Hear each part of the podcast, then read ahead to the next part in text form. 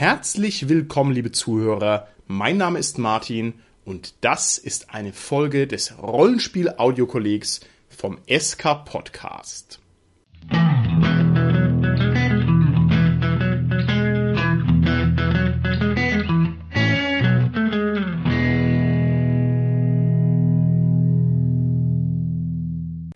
Im Rollenspiel-Audiokolleg werden Rollenspiel-Ganzschriften eingesprochen sodass der geneigte Hörer auch auf langen Autofahrten oder in anderen vergleichbaren Gelegenheiten in den vollen Rollenspielgenuss kommen kann. In der heutigen Folge des Rollenspiel-Audiokollegs wird die Oldschool Rollenspiel-Fibel eingelesen, die uns mit freundlicher Genehmigung vom System Matters Verlag zur Verfügung gestellt wurde. Wer sich darüber hinaus mit der Oldschool Rollenspielfibel beschäftigen möchte oder die Oldschool Rollenspielfibel in der PDF-Version gratis beziehen möchte, der kann dies unter www.systemmattersverlag.de tun. In diesem Sinne wünschen wir viel Spaß mit der Oldschool Rollenspielfibel und dem Rollenspiel Audiokolleg vom SK Podcast. Die Oldschool Rollenspielfibel Einführung Diese Fibel ist eine Einführung in Oldschool Rollenspiele. Sie wurde speziell für diejenigen geschrieben, die mit Fantasy Rollenspiel nach, sagen wir, dem Jahr 2000 begonnen haben. Aber sie ist auch für alte Hasen gedacht, deren Spielstil sich langsam in eine moderne Spielrichtung entwickelt hat. Wenn du einen One-Shot mit der nullten Edition genauso spielen willst, wie du immer spielst, wird das eine ziemlich armselige Spielrunde werden. Vermutlich wirst du denken, dass alle möglichen wichtigen Regeln einfach fehlen. Was die nullte Edition vom späteren Spielen unterscheidet, sind nicht die Regeln, sondern der Umgang mit ihnen. Tatsächlich ist der Unterschied so groß, dass ich sie als die vier Zen-Momente beschrieben habe, in denen fundamentale moderne Spielkonzepte durch den Ansatz der nullten Edition völlig auf den Kopf gestellt werden. Es sind die Momente, in denen du ein paar deiner grundsätzlichen Vorstellungen vom Rollenspiel eventuell komplett umkehren musst, um das echte Spielgefühl der nullten Edition zu erleben. Ich habe sie Zen-Momente genannt, weil sie in den Ohren eines modernen Rollenspielers unmöglich und völlig falsch klingen. Doch sobald du die spiegelbildliche Logik dieses Ansatzes akzeptiert hast, ergibt es als System Sinn, ganz so, wie die Welt von Alice im Wunderland auf ihre Weise Sinn ergibt. Was bedeutet nullte Edition? Die ursprüngliche Version des größten Rollenspiels der Welt wird gern als die nullte Edition bezeichnet. Sie wurde 1974 das erste Mal veröffentlicht und vielfach in kleinen Schritten weiterentwickelt. Das Rollenspiel Swords and Wizardry ist der nullten Edition sehr ähnlich. Dann kamen die Advanced-Regeln in der ersten und zweiten Edition. Die Open Gaming License brachte die dritte Edition. Auch wenn Wizards of the Coast beschlossen haben, die fortlaufende Nummerierung ihres Rollenspiels nicht mehr zu erwähnen, wäre die aktuelle Ausgabe nach dieser Zählung die fünfte Edition. Die vier Zen-Momente ein Oldschool-Rollenspiel zu spielen unterscheidet sich sehr von modernen Spielen, in denen die Regeln viele individuelle Situationen abdecken.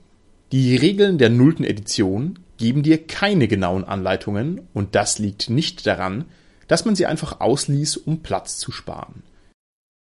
Nein, du solltest das Spiel so betrachten, als ob du es noch nie zuvor gesehen hast. Ein Spiel, dessen Regeln Richtlinien vorgeben, die der Spielleiter interpretiert. Der erste Zen-Moment Rulings, not Rules. Im Oldschool-Rollenspiel trifft der Spielleiter die meiste Zeit Entscheidungen, Rulings, ohne sich auf festgelegte Regeln zu beziehen, not Rules. Es ist leicht, die Worte dieses Satzes zu verstehen, um ihn aber wirklich zu begreifen, bedarf es einer Art Erleuchtung. Die Spieler können jede Aktion beschreiben ohne auf ihrem Charakterbogen nachsehen zu müssen, ob sie es überhaupt tun können. Im Gegenzug nutzt der Spielleiter seinen gesunden Menschenverstand, um zu entscheiden, was passiert, oder er würfelt, wenn er der Meinung ist, dass ein Zufallselement erforderlich ist, und dann wird weitergespielt. Das ist der Grund, warum der Charakterbogen so wenige Zahlen aufweist und die Charaktere so wenige Fähigkeiten besitzen. Viele Situationen in modernen Rollenspielen, die eine Würfelprobe erfordern, beispielsweise die Entschärfung einer Falle, werden in Oldschool-Rollenspielen mit Beobachtung, Nachdenken und Experimentieren gelöst. Ein Hindernis zu überwinden ist wesentlich unmittelbarer, als du es gewohnt bist. Die Regeln sind für den Spielleiter, nicht die Spieler. Die Spieler nutzen ihre Beobachtung und Beschreibung, die Regeln sind nur für den Spielleiter. Die Fallgrube ist ein einfaches Beispiel. Traditionell funktionieren Fallgruben in der nullten Edition wie folgt. Sie können leicht entdeckt werden, indem man mit einem langen Stab den Boden abtastet. Wenn du auf eine Fallgrube trittst, besteht die Chance von 1 zu 6, dass sich die Fallgrube öffnet. Und das ist alles. Im Gegensatz dazu stehen die modernen Spiele mit Charakterklassen, die besondere Fähigkeiten besitzen, um Fallen zu finden und zu entschärfen. Werfen wir einen Blick, wie eine Fallgrube in der nullten Edition und einem modernen Spiel angegangen wird. Anmerkung dazu. Der Spielleiter des modernen Rollenspiels ist in diesem Beispiel ein ziemlich langweiliger Typ, wenn es darum geht, Farbe ins Spiel zu bringen. Dies wurde nicht gemacht, um den modernen Spielstil schlecht aussehen zu lassen. Wir gehen davon aus, dass die Leser dieser Fibel regelmäßig moderne Spiele spielen und wissen, dass sie nicht so langweilig sind. Es wurde gemacht, um zu verdeutlichen, wann und wie Regeln in modernen Systemen verwendet werden, im Gegensatz zu Zeitpunkt und Art, wie Regeln im Oldschool-Rollenspiel verwendet werden. Aus diesem Grund erklärt der Spielleiter des modernen Systems alle Regeln, die er benutzt, was natürlich kein guter Spielleiter auf diese Weise tun würde. Beispiel. Die Fallgrube im modernen Rollenspiel. Es sprechen der Spielleiter und John, der einen Schurken spielt. Der Spielleiter beginnt. Ein drei Meter breiter Korridor führt nach Norden in die Dunkelheit. John, der Schurke, antwortet, ich suche nach Fallen. Was für einen Schwierigkeitsgrad musst du erreichen, um etwas zu finden? 15. Der Spielleiter entscheidet, dass die Fallgrube vor der Abenteurergruppe einen durchschnittlichen Schwierigkeitsgrad hat, also muss Andreas die unmodifizierte 15 oder mehr werfen. Würfle mit einem W20. 16. Du untersuchst den Weg vor dir und findest einen Riss im Boden. Sieht aus, als wäre da eine Fallgrube. Kann ich sie entschärfen? Was ist dein Schwierigkeitsgrad dafür? 12. Ich habe eine 14 gewürfelt. Okay. Deine Bewegungen sind vorsichtig und dir gelingt es, den Mechanismus der Falle zu verkeilen. Die Grube wird sich nicht öffnen. Wir gehen rüber, ich gehe zuerst. Beispiel. Die Fallgrube im Oldschool-Rollenspiel. Es sprechen erneut der Spielleiter und John. Der Spielleiter beginnt. Ein drei Meter breiter Gang führt nach Norden in die Dunkelheit. Wir gehen vorwärts und tasten den Boden mit unserem zehn Fuß langen Stab ab. Der Spielleiter wollte gerade sagen, dass der Stab die Fallgrube aufstößt, als er sich an etwas erinnert. Moment mal, du hast den Stab doch gar nicht mehr. Du hast ihn der Steinstatue zu fressen gegeben. Wenn die Abenteurergruppe den Stab noch hätte, dann hätte sie die Falle automatisch gefunden. John spricht wieder. Ich habe ihn ihr nicht zu fressen gegeben. Die Statue hat ihn gegessen, als ich ihren Kopf berührt habe. Das heißt nicht, dass du den Stab zurückbekommen hast. Also, gehst du weiter den Korridor entlang? Nein, ich bin misstrauisch. Kann ich irgendwelche Risse im Boden erkennen, vielleicht in Form eines Vierecks? Der Spielleiter zieht das in Erwägung, weil genau dort, wo John hinschaut, sich die Fallgrube befindet. Allerdings ist es dunkel und er fährt fort. Nein, da sind gut eine Million Risse im Boden. Du würdest so einfach keine Fallgrube entdecken. Ein anderer Spielleiter hätte auch entscheiden können, dass John die Falle entdeckt, denn er schaut am richtigen Ort nach. Okay, ich nehme meinen Wasserschlauch aus meinem Rucksack und gieße etwas Wasser auf den Boden. Rinnt es irgendwo durch den Boden oder bildet sich ein bestimmtes Muster? Ja, das Wasser scheint sich um eine rechteckige Fliese im Boden zu sammeln, die etwas höher steht als der Rest des Bodens. So als wäre da eine verborgene Fallgrube? Möglich. Kann ich sie entschärfen? Wie? Ich weiß nicht, vielleicht mit einem Würfelwurf, um den Mechanismus zu verkeilen. Du kannst keinen Mechanismus erkennen. Du trittst darauf, das Scharnier tut seine Arbeit, du fällst. Was tust du, um es zu verkeilen? Ich weiß nicht. Okay, lass uns drum herum gehen. Du gehst drum herum. Es gibt etwa zwei Fuß Abstand auf jeder Seite. Ein weiteres Beispiel. Der Ninja-Sprung im modernen Spiel. Das Beispiel beginnt mitten im Kampf. Diesmal sprechen der Spielleiter, John, der Schurke, und Frank, der Kleriker. Der Spielleiter beginnt. Du bist auf einem drei Meter hohen Sims und unter dir macht der Goblin Anstalten, den Kleriker Frank anzugreifen. John antwortet. Ich umklammere mein Schwert und stürze, Schwert voran, den Sims hinab, treibe meine Klinge tief in den Rücken des Goblins und nutze mein ganzes Körpergewicht und den Fall, um reichlich Extraschaden zu machen. Ernsthaft? Yeah. Frank der Kleriker wendet ein. Oh zum Teufel, jetzt geht das wieder los. Welches Talent nutzt du? Ich habe dafür kein Talent, ich will es aber trotzdem versuchen, untrainiert. Du hast keinen Sturmangriff oder Sprungangriff oder so etwas? Nein. Dann ist es ein normaler Angriff. Du hättest extra Schaden bekommen können, wenn du ein passendes Talent gehabt hättest. Okay. Ich habe eine 2 gewürfelt. Daneben und du stürzt und liegst nun am Boden. Hey, das ist unfair. Es war nur ein normaler Angriff und da sollte keine Chance bestehen, dass ich zu Boden falle. Wenn ich eine Chance gehabt hätte, einen Vorteil zu bekommen, okay, aber ich war in einer guten taktischen Position und habe nichts bekommen, außer einem normalen Angriff und eine automatische Chance zu Boden zu fallen. Das ist nicht fair. Okay, aber selbst wenn du einen Bonus von zwei Punkten für deine höhere Position bekommen hättest, wäre es noch immer ein Misserfolg.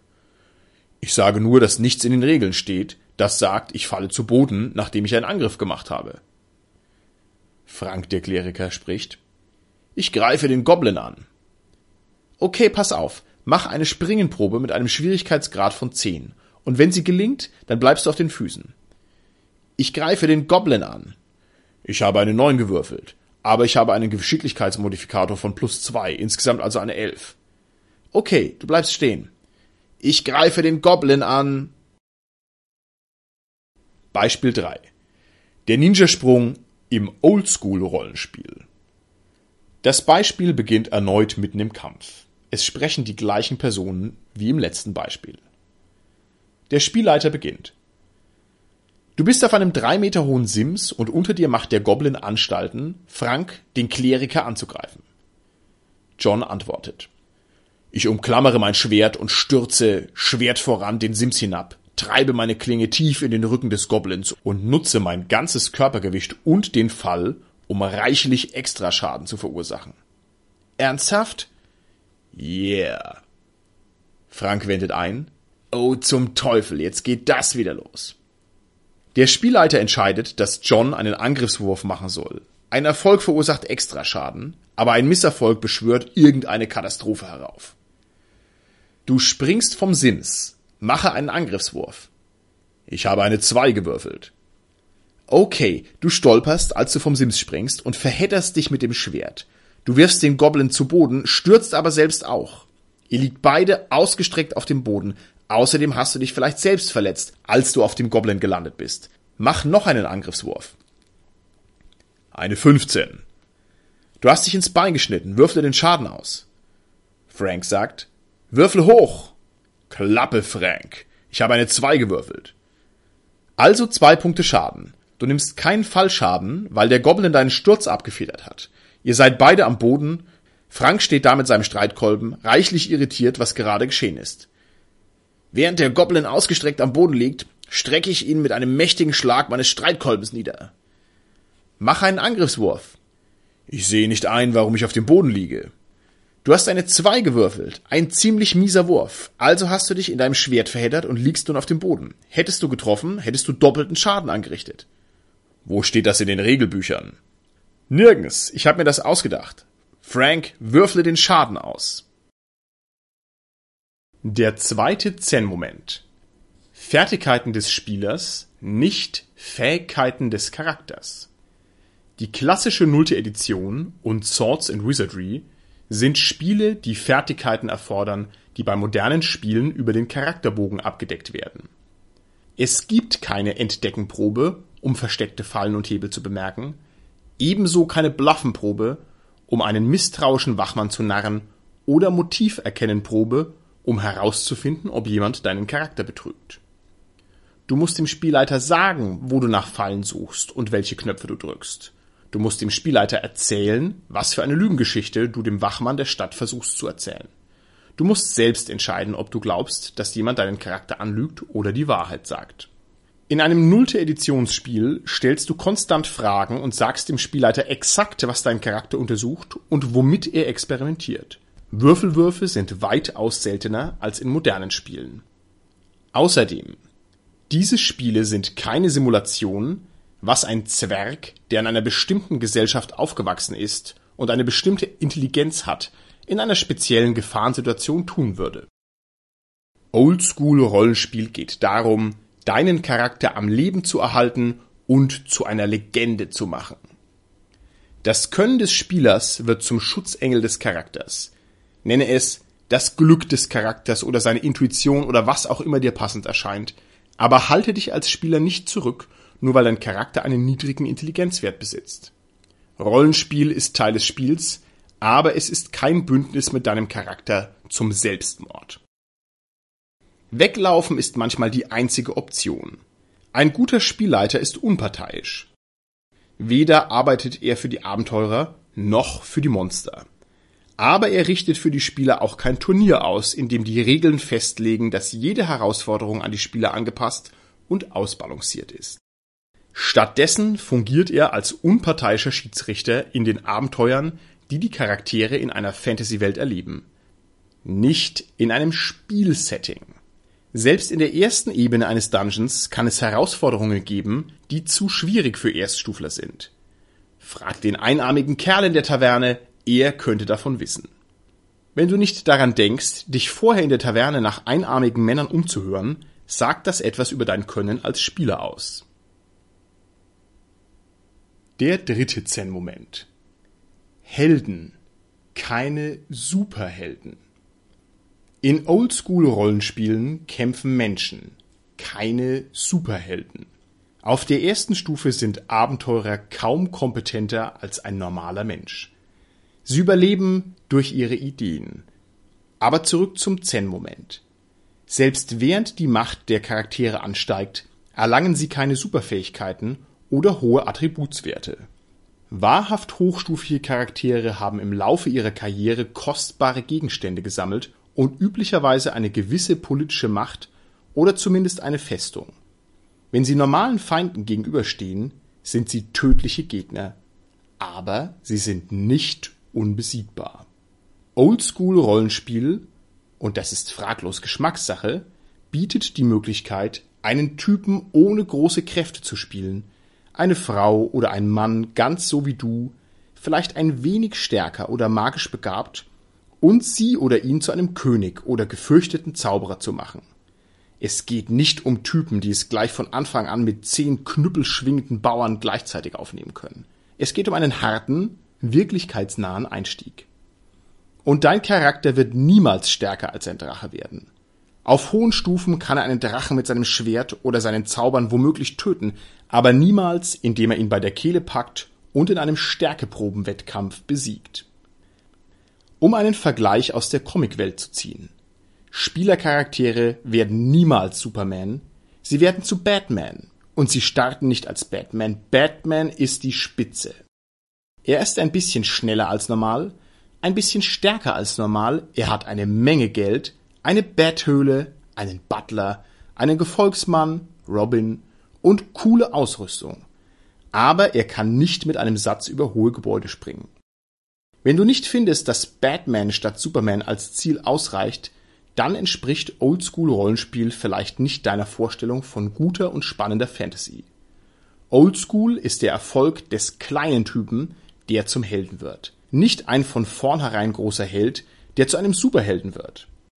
Es ist nichts falsch an letzterem, es ist nur so, dass Oldschool ersteres liefert.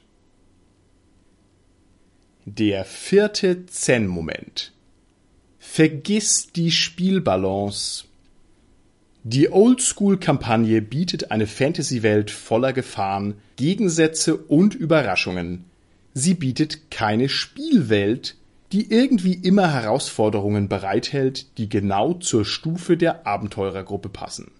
Die Abenteurergruppe hat kein Recht darauf, nur Monstern zu begegnen, die sie auch besiegen kann, oder nur Fallen zu finden, die sie entschärfen kann. Sie haben kein Recht darauf, eine beliebige Regel aus dem Buch anzuwenden und kein Recht, in jeder Situation nach einem Würfelwurf verlangen zu können. Dies ist kein Fehler in den Regeln. Spielbalance ist einfach nicht so schrecklich wichtig in Oldschool-Rollenspielen. Es ist kein Turnier, in dem die Spieler gegen die Spielleiter antreten. Es ist mehr wie eine Geschichte mit Würfeln. Die Spieler beschreiben ihre Aktionen und der Spielleiter beschreibt die Resultate. Die Geschichte der Charaktere, egal ob episch oder desaströs, erwächst aus den gemeinsamen Anstrengungen des Spielleiters und der Spieler. Der Spielleiter wird genauso von den Ergebnissen überrascht wie die Spieler. Die Regeln sind nicht zerbrechlich und das Spiel stürzt nicht in sich zusammen, wenn jemand einen kleinen Fehler macht oder ein Charakter zeitweise mächtiger ist als die anderen oder eine Begegnung zu schwer ist. Manchmal trifft der Spielleiter eine schlechte Entscheidung. Das sind keine Tragödien. Ein Rollenspiel ist wie das Internet. Es geht nicht kaputt, wenn du die falschen Knöpfe drückst. Spielbalance ist nicht entscheidend. Ein letzter Punkt zur Spielbalance. So wie die Spieler kein Recht darauf haben, auf eine Regel aus dem Buch zu bestehen, hat der Spielleiter kein Recht, niemals einem Spieler zu sagen, was sein Charakter tut. Das ist die Entscheidung des Spielers.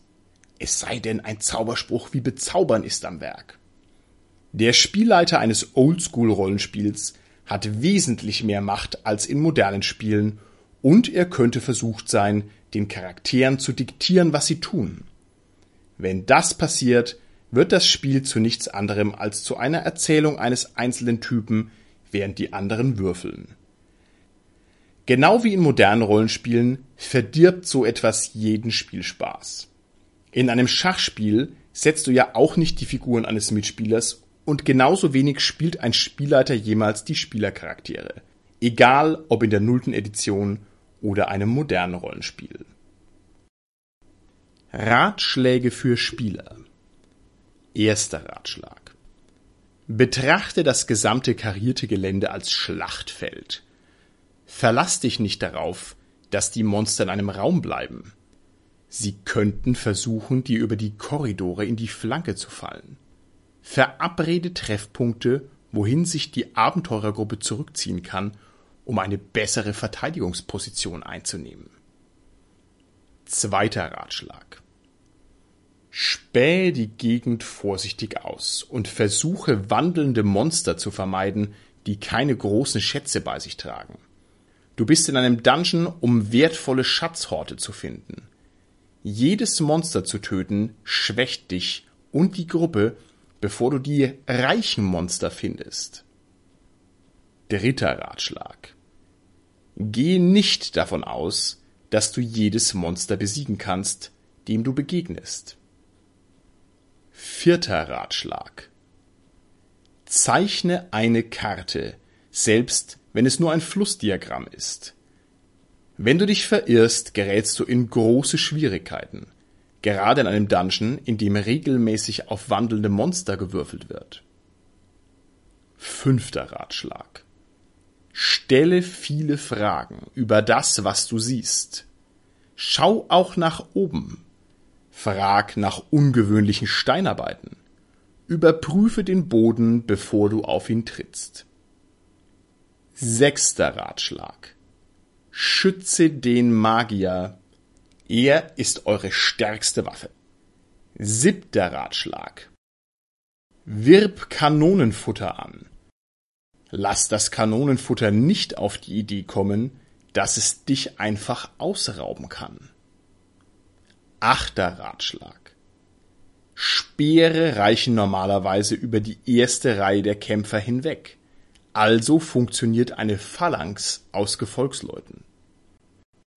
Achter Ratschlag. Erkundige dich bei dem ergrauten Einarmigen in der Taverne, bevor du aufbrichst. Er könnte sich plötzlich an weitere Details über das Gebiet erinnert haben. Ratschläge für den Spielleiter Mittlerweile dürftest du mitbekommen haben, dass sich dein Job in einem Oldschool-Rollenspiel wesentlich von dem in einem modernen Rollenspiel unterscheidet. Dein Job ist es nicht, dir die Regeln korrekt zu merken und anzuwenden. Stattdessen triffst du Ad-hoc-Entscheidungen und beschreibst anschaulich. Es ist deine Aufgabe, Fragen zu beantworten, manche von ihnen werden dich kalt erwischen, und den Spielern viele, viele Entscheidungsmöglichkeiten zu bieten. Du bist das Regelwerk und es gibt kein anderes. So wie die Spieler sich von der Idee lösen müssen, dass ihre Charaktere in einer ihrer Stufe angepassten, turnierartigen Umgebung sind, musst du dich von der Idee lösen, dass alle Situationen von den Regeln abgedeckt werden. Nicht die Regeln führen die Spieler, sondern du. Konzentriere dich darauf, dass die Situationen Spaß machen, nicht darauf, dass sie korrekt ablaufen. Das Tao des Spielleiters. Der Weg der Ming-Vase. Wenn du die Wahl zwischen einem ordentlichen, vorhersehbaren, fair ausgeführten Kampf hast oder einem chaotischen Kampf, bei dem Schwerter splittern, Menschen stürzen, sich jemand nach einem Schlag in den Magen übergibt ein Helm hinwegfliegt, sich jemand in einem Vorhang verheddert oder ähnliche Situationen außerhalb der formalen Regeln, wähle das Chaos. Das ist die Regel der Ming-Vase. Warum ist es die Regel der Ming-Vase? Sagen wir es so. Da steht eine kostbare Ming-Vase auf einem Tisch in der Mitte des Zimmers, in dem der Kampf tobt. Schwerter klirren, Stühle fliegen, Armbrustbolzen pfeifen durch die Luft. Allerdings gibt es keine Regel, die besagt, wann die unbezahlbare Ming-Vase im Kampf kaputt geht. Damit ist eigentlich alles gesagt, aber nur zur Sicherheit will ich Folgendes hinzufügen. Egal, ob jemand eine Eins würfelt oder eine Drei oder selbst wenn nichts Spezielles passiert, wäre es absolut unverantwortlich von dir, keine Kette von Ereignissen in Gang zu bringen, die sich um die Ming-Vase drehen. Ein Schwertschwung, der Tisch unter der Vase wird von dem Schwert getroffen, die Vase pendelt vor und zurück, bereit zu fallen, kann sie jemand auffangen, vielleicht mit einem Hechtsprung. Das ist Rollenspiel. Ist das unfair? Nun, es liegt in jedem Fall außerhalb der existierenden Regeln. Es ist deine Aufgabe, Ereignisse einzufügen, die außerhalb der üblichen Standardsequenz liegen. Ich mache einen Angriffswurf, Sie machen einen Angriffswurf, ich mache einen Angriffswurf. Im Kampf können schlechte Würfe auch schlimme Konsequenzen haben. Stelle nur sicher, dass dies beiden Parteien passieren kann, nicht nur den Spielern. Du brauchst keine Zufallstabelle für schlimme Konsequenzen. Denk dir einfach etwas aus. Gute Würfelwürfe können gute Auswirkungen haben, der Feind könnte beispielsweise stürzen oder seine Waffe verlieren, er könnte gegen eine Wand geschmettert werden und zusätzlichen Schaden erhalten, oder er wird zurückgedrängt und so weiter. Nochmals, denk dir was aus, vergiss nicht die Ming-Vase. Das Tao des Spielleiters. Der Weg des Elchkopfs. Ohne Entdeckenproben und automatische Informationen sammeln Würfe können die Spieler keine Lösungen finden, indem sie würfeln und ihren Charakterbogen konsultieren. Sie müssen nachdenken. So kommen die Spielerfähigkeiten ins Spiel. Vergleiche die beiden Beispiele, in denen ein Raum erforscht wird, in dem sich ein Geheimfach hinter einem Elchkopf verbirgt. Beispiel der mysteriöse Elchkopf im modernen Spiel. Es sprechen John, der Schurke, und der Spielleiter. John, der Schurke, beginnt. Wir öffnen die Tür. Irgendwas in dem Raum? Keine Monster. Da ist ein Tisch, ein Stuhl und ein Elchkopf an der Wand. Ich durchsuche den Raum. Meine Fertigkeit Suchen hat einen Wert von plus fünf. Ich habe eine 19 gewürfelt, insgesamt eine 24. Guter Wurf. Du entdeckst, dass sich der Elchkopf zur Seite schieben lässt und dahinter ein Geheimfach ist. Beispiel. Der mysteriöse Elchkopf im Oldschool-Spiel. Es sprechen wieder John und der Spielleiter. Erneut beginnt John. Wir öffnen die Tür. Irgendwas in dem Raum? Keine Monster. Da ist ein Tisch, ein Stuhl und ein Elchkopf an der Wand. Wir überprüfen die Decke und den Boden, gehen aber noch nicht rein. Wenn dort nichts ist, klopfen wir den Boden mit dem zehn Fuß langen Stab ab und gehen dann vorsichtig hinein. Nichts. Ihr seid nun im Raum. Ich durchsuche den Raum. Was überprüfst du? Ich nehme den Tisch und die Stühle unter die Lupe und schaue, ob etwas Ungewöhnliches zu entdecken ist. Dann lasse ich meine Hände hinübergleiten und prüfe, ob etwas seltsam ist. Nichts. Folgen mir die Augen des Elchs oder so etwas? Nein. Ich überprüfe den Elchkopf. Wie? Ich drehe die Hörner, schaue in den Mund, sehe nach, ob er sich verschieben lässt. Als du versuchst, ihn zu verschieben, bewegt er sich zur Seite. Ich schiebe weiter. Dahinter ist ein Geheimfach. Mit anderen Worten, Würfelwürfe nehmen es den Spielern nicht ab, all die interessanten Puzzles und Hinweise selbst zu entdecken, die im Dungeon verstreut sind. Das gilt auch für den Umgang mit Fallen. Es sei denn, es gibt einen Dieb als Klasse. Du denkst jetzt vielleicht, mein Gott, das klingt nach einer Zeitverschwendung. Natürlich, diese Form der detaillierten Erkundung der Abenteurergebiete benötigt im Oldschool-Rollenspiel mehr Zeit als in modernen Spielen. Im Spiel der nullten Edition ist das Erkunden, Suchen und Dinge herausfinden genauso wichtig wie die Kämpfe. Spieledesigner haben über die Jahre entschieden, dass das Spiel sich mehr auf Kämpfe und cineastische Momente fokussieren soll, anstatt auf das zeitaufwendige Entdecken und Nachforschen. Im Laufe der Zeit wurden mehr und mehr Details in die Kampfregeln integriert und die Würfelwürfe haben den Teil des Spiels ersetzt, der das Kartenzeichnen, Beachten von Details, Experimentieren und Deduzieren beinhaltet. Man sollte nicht den Schluss ziehen, dass die Erforschung im Spiel alles verlangsamt. Der Kampf in der nullten Edition ist wesentlich schneller und so bleibt mehr Zeit für Nachforschungen. Meiner Erfahrung nach erlaubt es ein Spieleabend mit der nullten Edition den Spielern, mehr Kämpfe und Nachforschungen zu bestreiten, als man in derselben Zeit in der dritten Edition des bekanntesten Rollenspiels schaffen würde.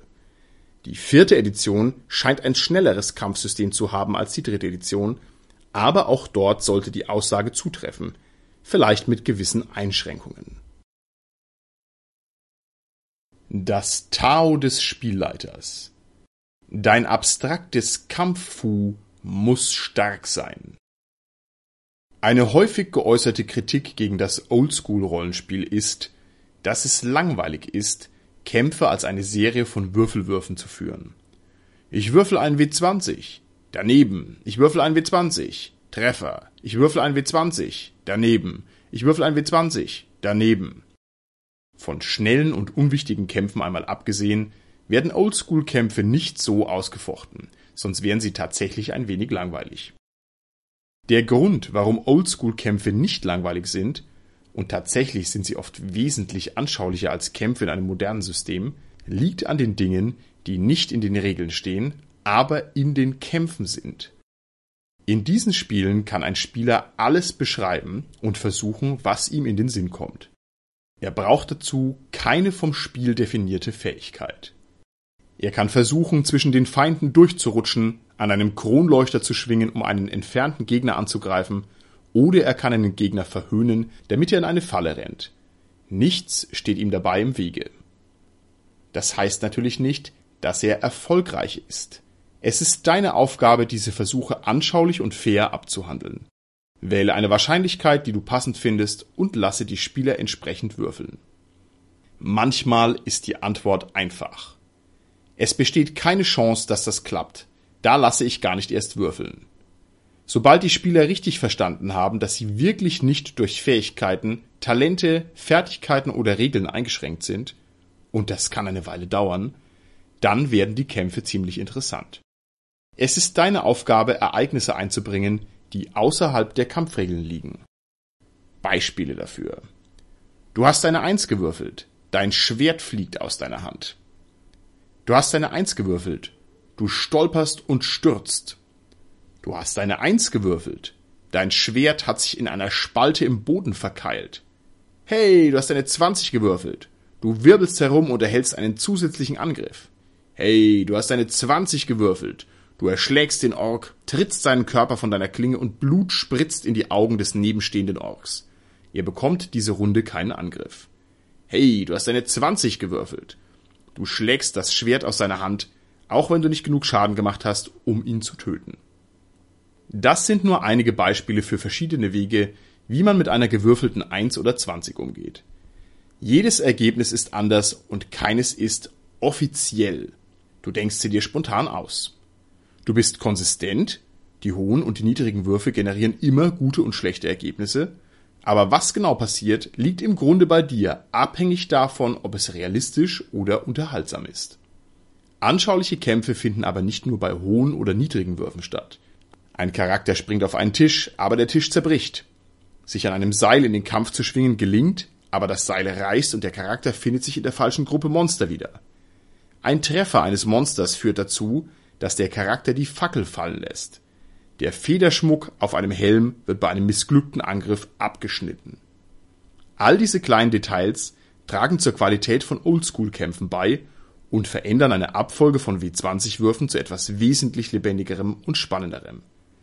Das bedeutet natürlich nicht, dass jeder Schwerthieb und jeder Schritt eines Kampfes einer aufwendigen Beschreibung und Details bedarf. Es ist eine Frage des Timings. Wie man das gut macht, kann ich offen gesagt nicht erklären, nur, dass man irgendwann den Dreh raus hat. Nicht vergessen, nicht nur die Spieler können unorthodoxe Taktiken einsetzen. Auch Monster tun Unerwartetes. Sie werfen eine Bank um zwei Charaktere gleichzeitig zu erwischen, schwingen an Kronleuchtern umher und stellen die Charaktere damit vor Herausforderungen, die nur selten in Spielen mit enger gefassten Regeln auftreten. Zu guter Letzt versuche ab und zu Spielzeuge auf Kampfgebieten zu platzieren. Bänke, Orte, an denen du auf höheren Ebenen kämpfen kannst, rutschige Flächen und so weiter. Weil das abstrakte Kampfsystem so schnell ist, werden ungewöhnliche Tricks von Spielern und Monstern keine Verzögerungen verursachen, in denen man die Regeln konsultieren muss. Du bist die Grundlage für alles, du bist das Regelwerk. Es stimmt natürlich, dass ein Kampf ab und zu exakt nach Schema F abläuft. Manche Kämpfe sind unwichtig genug, dass niemand etwas besonders Ungewöhnliches versucht, und wenn es keine Patzer oder kritischen Treffer gibt, die die Abenteurergruppe in Schwierigkeiten bringen, wird auch keiner besondere Taktiken entwickeln. Warum sollte man so einen Kampf dann überhaupt ausfechten? Weil schnelle, weniger wichtige Kämpfe Ressourcen verbrauchen. Und wenn ich schnell sage, dann meine ich sehr, sehr schnell. In modernen Spielen, in denen die Kämpfe spezielle Manöver und viele Regeln enthalten, nimmt die Kampfzeit viel Platz ein. Ein unwichtiger Kampf wäre hier eine Verschwendung von Spielzeit. In den alten Regeln benötigt ein Kampf fünf Minuten oder weniger. Also funktionieren kleine Kämpfe in dem Sinne sehr gut, als dass sie kostbare Ressourcen in einem Wettlauf gegen die Zeit verbrauchen. In Wahrheit werden die Spieler versuchen, kleine Kämpfe zu umgehen, wenn keine großen Schätze gewonnen werden können. Sie suchen nach Horten und Schatzhöhlen und wollen nicht alles töten, was ihnen in den Weg kommt. Das klassische Oldschool-Abenteuer enthält sogenannte wandelnde Monster, also Zufallsbegegnungen, auf die man trifft und die die Abenteurer angreifen können, aber nicht müssen. Manche modernen Spiele empfinden das als Willkür. Das ist es nicht. Es ist ein weiterer Aspekt des Wettlaufs gegen die Zeit. Wenn die Charaktere nicht klug und schnell zu den Horten und Schatzhöhlen vordringen, Wenn sie mal hierhin und mal dahin wandern, dann verlieren sie Trefferpunkte und Zauber in Kämpfen gegen wandelnde Monster, die keine Schätze bei sich tragen. Das ist übrigens auch der Grund, warum Oldschool-Spiele Erfahrungspunkte für gefundene Schätze und das Monstertöten geben.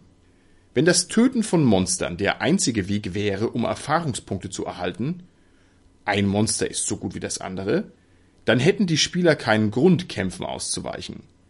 Wenn Schätze die beste Art und Weise sind, um Erfahrungspunkte zu erhalten, herrscht ein Wettlauf gegen die Zeit, bei dem die Spieler all ihre Fertigkeiten und ihre Kreativität einsetzen müssen, um Kampfbegegnungen zu vermeiden, die ihre Ressourcen aufzehren. Sie müssen ihre Mission erfüllen, bevor sie zu schwach werden, um weiterzukommen. Das ist also der Grund, warum der Kampf abstrakt ist. Oder es ist zumindest ein Grund.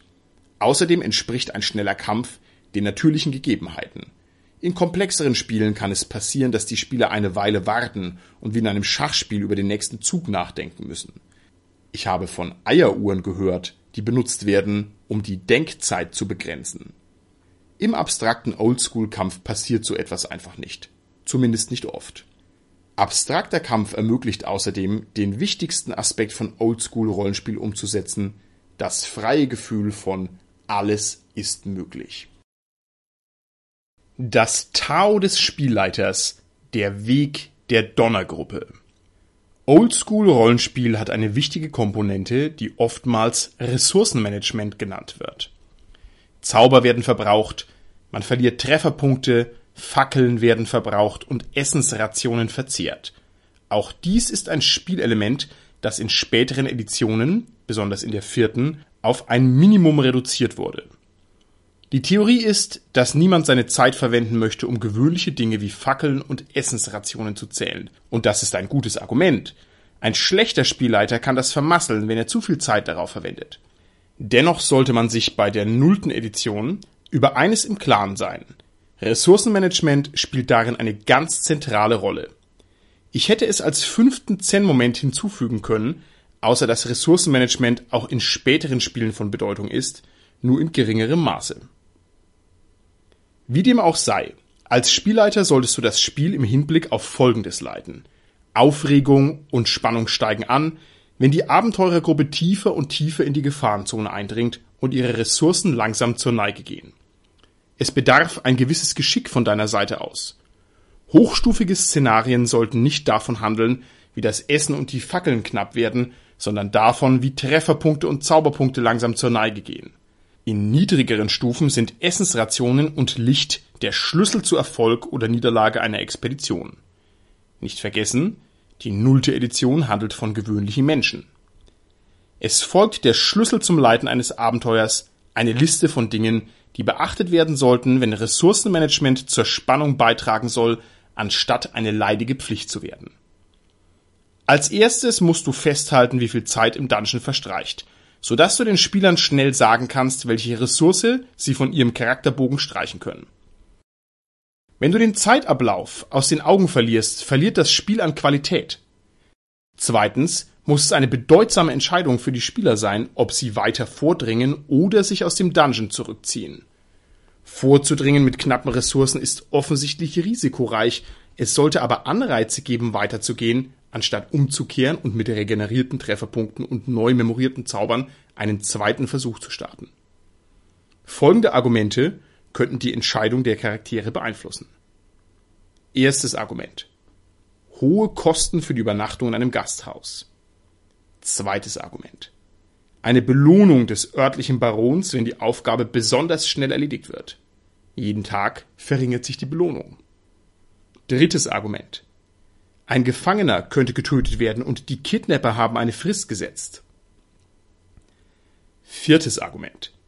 Der Rückweg ist von Monstern, einer Falle oder einem Fallgatter blockiert und ein anderer Weg muss gefunden werden. Fünftes Argument. Die Abenteurer haben sich wegen einer Teleportationsfalle oder schlechten Kartenzeichnens verlaufen. Sechstes Argument. Der Schatz wird zerstört und nach und nach kleiner. Siebtes Argument. Den Abenteurern wurde aufgetragen, nicht zurückzukehren, bis ihre Mission erfüllt ist. Immer ein guter Trick, wenn die Gruppe rechtliche Probleme hat. Achtes Argument. Eine Wette oder eine andere soziale Situation bedeutet für die Abenteurer, dass sie Geld verlieren oder zum Gespött werden, wenn sie nicht mit einem angemessenen Schatz zurückkehren. Neuntes Argument. Die Abenteurer müssen jedes Mal eine Gebühr entrichten, wenn sie den Dungeon betreten. Ich bin sicher, dir fallen noch weitere Argumente ein. In gewisser Weise ist das Abenteuer ein Rennen gegen die Zeit. Selbst wenn der Druck nicht notwendigerweise hoch ist. Die Übernachtungskosten setzen die Gruppe beispielsweise nur wenig unter Druck, während das Befreien einer Geisel hohen Druck bedeutet. Auf höheren Stufen ist etwas mehr Einfallsreichtum notwendig, um einen Wettlauf gegen die Zeit zu kreieren, vor allem wenn du die Spieler nicht in ein spezielles Abenteuer hineinzwingen willst. Die Spieler sollten grundsätzlich die Wahl haben, wohin sie gehen und in was für ein Abenteuer sie geraten wollen, also solltest du es vermeiden, allzu oft ein Abenteuer mit Der König lässt euch hinrichten, wenn ihr die Prinzessin nicht befreit, einzuleiten. Manchmal ist das okay, weil auch die Flucht vor den Wachen des Königs eine legitime Entscheidung der Abenteurer darstellt, aber man sollte diese Entscheidung niemals ausschließen. Letzte Erinnerungsstützen. Du bist das Regelwerk. Es gibt kein anderes Regelwerk. Mach es schnell, mach es anspruchsvoll und mach es voller Entscheidungsmöglichkeiten für die Spieler. Wie man startet. Erster Schritt. Lies die Zen-Momente. Wenn dir nicht sofort ein Licht aufgeht, überflieg sie noch einmal, nachdem du die Regeln des Rollenspiels der nullten Edition gelesen hast, das du spielen möchtest. Tatsächlich macht es schneller Klick, wenn man die Regeln vor sich hat. Zweiter Schritt. Lade Swords and Wizardry unter www.lulu.com kostenlos herunter oder kaufe die Originalregeln des bekanntesten Rollenspiels der Welt. Vielleicht auf www.drivethrurpg.com. Swords and Wizardry präsentiert die Regeln der nullten Edition klarer und in einem moderneren Format und du kannst Swords and Wizardry als Brücke benutzen, wo alle Regeln der nullten Edition an einem Ort versammelt sind und in einem bekannten Format daherkommen. Wenn dir diese Spielart gefällt, bieten die klassischen Regelwerke der nullten Edition mehr Tiefe und unterstützen das Spielgefühl besser als Swords and Wizardry. Dritter Schritt. Lies die Regeln, als seien sie ein komplett neues Spiel, das letzte Woche von einem respektablen Spieleverlag veröffentlicht wurde. Vor allem, wenn du die klassischen Regeln des bekanntesten Rollenspiels der Welt liest.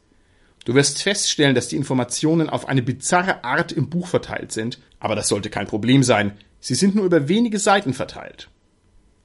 Vierter Schritt. Entscheide dich, welches Abenteuer du leiten möchtest. Ich habe ein einsteigerfreundliches Abenteuer mit dem Titel Tomb of the Iron God geschrieben, das man für kleines Geld herunterladen kann, aber es gibt zahllose andere Möglichkeiten. Fünfter Schritt. Mach dich mit dem Abenteuer vertraut, indem du es vor dem Spieleabend liest. Sechster Schritt. Leite das Abenteuer und hab Spaß.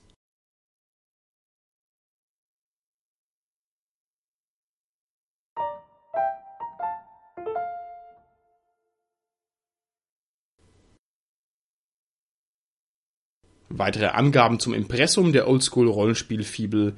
Das Copyright der englischen Originalausgabe liegt bei Matthew J. Finch und Swords and Wizardry ist ein eingetragener Markenname von Matthew J. Finch. Das Copyright der deutschen Ausgabe liegt beim System Matters Verlag unter der Lizenz von Mythmere Games. Auch zu finden unter www.systemmatters.de